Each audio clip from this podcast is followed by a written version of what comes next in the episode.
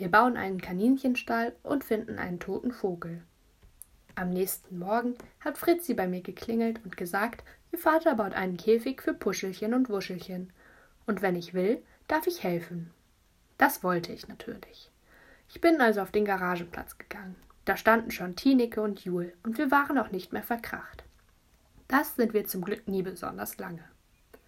Der Vater von Fritzi und Jul heißt Michael und kennt sich von allen Vätern am besten mit Handwerkssachen aus. Er hatte schon Bretter besorgt und Schrauben und Nägel, und wir durften beim Ausmessen helfen und beim Festhalten und sogar beim Sägen. Das war aber ziemlich anstrengend. Als wir schon fast fertig waren, sind die Jungs auch gekommen und wollten mitmachen. Michael hat gesagt, nur wenn Tineke es erlaubt. Schließlich sind es ihre Kaninchen und ihr Käfig. Tineke hat gesagt, dass sie dürfen. Wir hatten sowieso keine so dolle Lust mehr. Fritzi hatte einen Splitter im Finger und ich hatte sogar eine Blase. Vom Segen. Michael hat gesagt, das gehört dazu. Ein Handwerker ohne Schrunden ist gar kein richtiger Handwerker. Da war ich fast ein bisschen stolz, dass ich eine Schrunde hatte, weil es auch ein so besonderes Wort ist. Als der Stall fertig war, haben wir ihn ganz hinten am Zaun in Tinikes Garten aufgestellt. Dann haben wir aus Leisten und Kaninchendraht noch Teile zum Zusammenstecken für ein Gehege gebaut. Schließlich sollen Puschelchen und Wuschelchen nicht immer nur in ihrem Haus hocken müssen. Immer, wenn es nicht regnet, dürfen sie auch draußen sein und ihre schöne Freiheit genießen, hat Tineke gesagt. Ihre kleinen Kaninchen sollen es ja gut haben bei ihr. Als das Gehege fertig war, haben wir die Spielzeugkiste mit Puschelchen und Wuschelchen in den Garten getragen. Gerade als wir sie in ihr neues Zuhause setzen wollten, hat Vincent Stopp gerufen. Er hat gesagt, auf ein neues Haus muss man mit Champagner anstoßen. Das hat seine Mutter auch getan, als sie in den Möwenweg gezogen sind. Tineke hatte aber keinen Champagner, und ich weiß auch gar nicht, ob ich den mag. Vincent hat gesagt, zur Not geht auch Cola. Und da haben wir Cola aus Tinikes Keller geholt, und dann haben wir ihre Mutter gefragt, ob wir die Sektgläser haben dürfen wenn man mit den alten Senfgläsern anstößt, aus denen wir sonst immer bei Tineke trinken, ist es irgendwie nicht so feierlich. Sowieso sind die Sesamstraßenbilder in der Spülmaschine schon fast abgewaschen. Tinekes Mutter hat gesagt, dass wir ausnahmsweise dürfen, wenn wir versprechen, dass wir ganz, ganz vorsichtig sind. Die Sektgläser hat sie zur Hochzeit gekriegt. Und sie waren sehr teuer. Wir sind ja aber keine Babys mehr, dass sie uns sowas erklären muss. Nur bei Maus war ich mir da nicht so sicher, aber er hat geschrien, als Tineke ihm ein Senfglas geben wollte. Wir haben uns also alle vor das Gehege gestellt, mit einem Sektglas in der Hand. Und Tineke und ich haben mit der anderen Hand auch noch die Spielzeugkiste gehalten. Vincent hat gesagt, jetzt muss einer eine Rede halten. Es ist aber niemandem eine eingefallen, nicht mal Petja. Darum haben wir nur ganz vorsichtig mit unseren Gläsern angestoßen und dann haben wir die Cola ausgetrunken. Was für ein köstlicher Champagner, meine Herren, hat Petja gesagt. Bei Ihnen ist aber auch immer alles vom Feinsten. Da hätte er lieber eine Rede halten sollen. Dann hat Hineke die beiden Kaninchen ins Gehege gesetzt, und sie haben ganz erschrocken ausgesehen und sich nicht vom Fleck gerührt. Mir ist eingefallen, dass man ja viel Glück im neuen Heim sagt, wenn jemand umzieht. Ich habe aber gedacht, bestimmt lacht Petja mich aus, wenn ich das sage.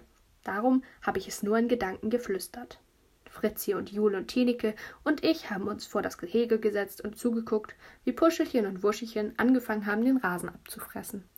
Man kann ja gar nicht glauben, wie schnell sie mit ihren kleinen Schnauzen mümmeln können. Jetzt braucht ihr bestimmt kein Rasenmäher mehr, habe ich gesagt. Und Tineke hat gesagt, oh ja, sie könnte ja jeden Tag das Gehege woanders aufstellen.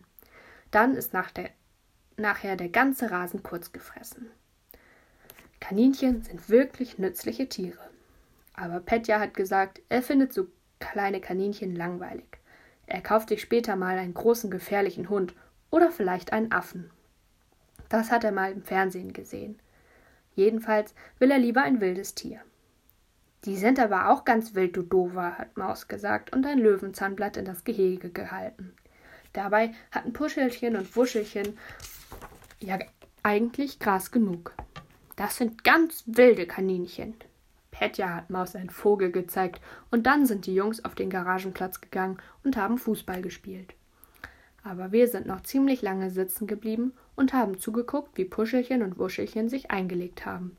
Und hinterher durften wir Tineke alle helfen, Körner in die Futterschalen zu füllen und Trinkflaschen an der Käfigtür aufzuhängen. Am Abend ist dann noch etwas Trauriges passiert. Wir haben gerade in der Küche Abendbrot gegessen, da hat es im Wohnzimmer plötzlich einen dumpfen Knall gegeben, als ob ein Ball gegen die Fensterscheibe donnert. Papa ist aufgestanden, um nachzugucken, und da war ein kleiner Vogel mit vollem Karacho gegen unser Wohnzimmerfenster geflogen. Er hatte wohl das Glas nicht gesehen und gedacht, es sei Luft. Und nun lag er auf der Terrasse und war tot. Es hat so traurig ausgesehen, wie er dagelegen hat, und Papa hat ihn ganz vorsichtig angestupst, um zu sehen, ob er vielleicht doch noch atmet. Er hat sich aber nicht mehr gerührt. Da ist nichts zu machen, hat Papa gesagt, und ich habe gemerkt, dass so ein Kloß in meinem Hals sitzt, als ob ich weinen muss. Dabei habe ich den Vogel ja nicht mal gekannt. Mama hat meinen Spielplatzspalten geholt und den Schuhkarton ausgeräumt, in dem sie die einzelnen Socken aufbewahrt. Dann hat sie den kleinen Vogel ganz vorsichtig mit dem Spaten in den Schuhkarton getan. Sonst kommt womöglich heute Nacht noch eine Katze und holt ihn, hat sie gesagt. Oder ein Raubvogel. Den Schuhkarton hat Papa in den Waschkeller getragen. Ihr wollt den Vogel doch morgen sicher begraben, hat er gesagt. Und das war ja klar. Vor dem Einschlafen habe ich gedacht, dass so viele schöne Sachen passieren im Leben und auch so viele traurige. Jetzt hat Tineke zwei so niedliche, süße Kaninchen. Aber der kleine Vogel musste sterben. Und beides am selben Tag. Da weiß man ja gar nicht, ob man froh oder traurig sein soll. Ich finde übrigens, aber das habe ich jetzt nicht gesagt, dass Mama ein bisschen Schuld hat. Sie hat letzte Woche gerade unsere Fenster geputzt und die, wenn die Scheibe noch so schmutzig gewesen wäre wie vorher, hätte der Vogel bestimmt nicht versucht, da durchzufliegen. Dann könnte er jetzt noch leben. Ich habe mir gedacht, dass ich später mal nicht so oft Fenster putzen will, um die Tierwelt zu schützen. Dann ist mir wieder aufgefallen, dass morgen ja die Beerdigung ist, und vor lauter Freude bin ich gleich eingeschlafen.